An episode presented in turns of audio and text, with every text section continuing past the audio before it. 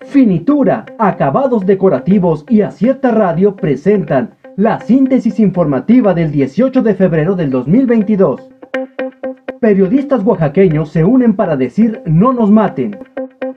Periodistas de Oaxaca se unieron como pocas veces se ha visto para alzar la voz por su labor de informar, tanto a nivel local como nacional, así como exigir justicia por los ataques de los que son víctimas de manera constante debido a su trabajo.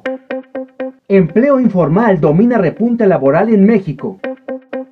La recuperación del mercado laboral durante 2021 se sustentó en ocupaciones laborales informales y precarias, de acuerdo con los resultados de la Encuesta Nacional de Ocupación y Empleo del INEGI. Timbre de orgullo que Ted Cruz se lance contra mi gobierno, señala AMLO. El presidente Andrés Manuel López Obrador indicó que es natural que el senador de Estados Unidos Ted Cruz no esté de acuerdo con las acciones del gobierno mexicano porque está en contra de la defensa de los mexicanos que viven en ese país.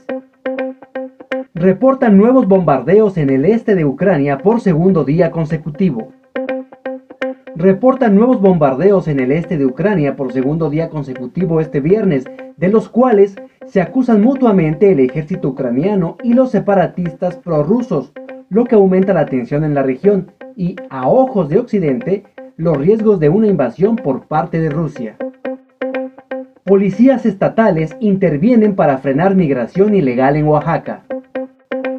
Elementos de la Policía Estatal pusieron a disposición del Instituto Nacional de Migración un aproximado de 75 personas por no contar con la documentación que acredite su estancia regular en el país.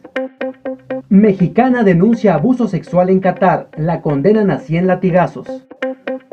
La mexicana Paola Eschietecat Sedas logró escapar de Doha, Qatar, antes de ser condenada a 7 años de prisión y 100 latigazos tras denunciar haber sido víctima de abuso sexual.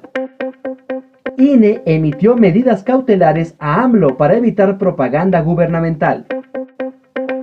El Instituto Nacional Electoral dictó medidas cautelares dirigidas al presidente Andrés Manuel López Obrador para evitar la propaganda gubernamental en el contexto de la revocación de mandato.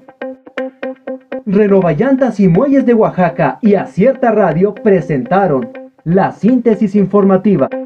Escúchanos el día de mañana con más información. Síguenos en las redes sociales como Acierta Oaxaca. Visita nuestra página web www.acierta.mx.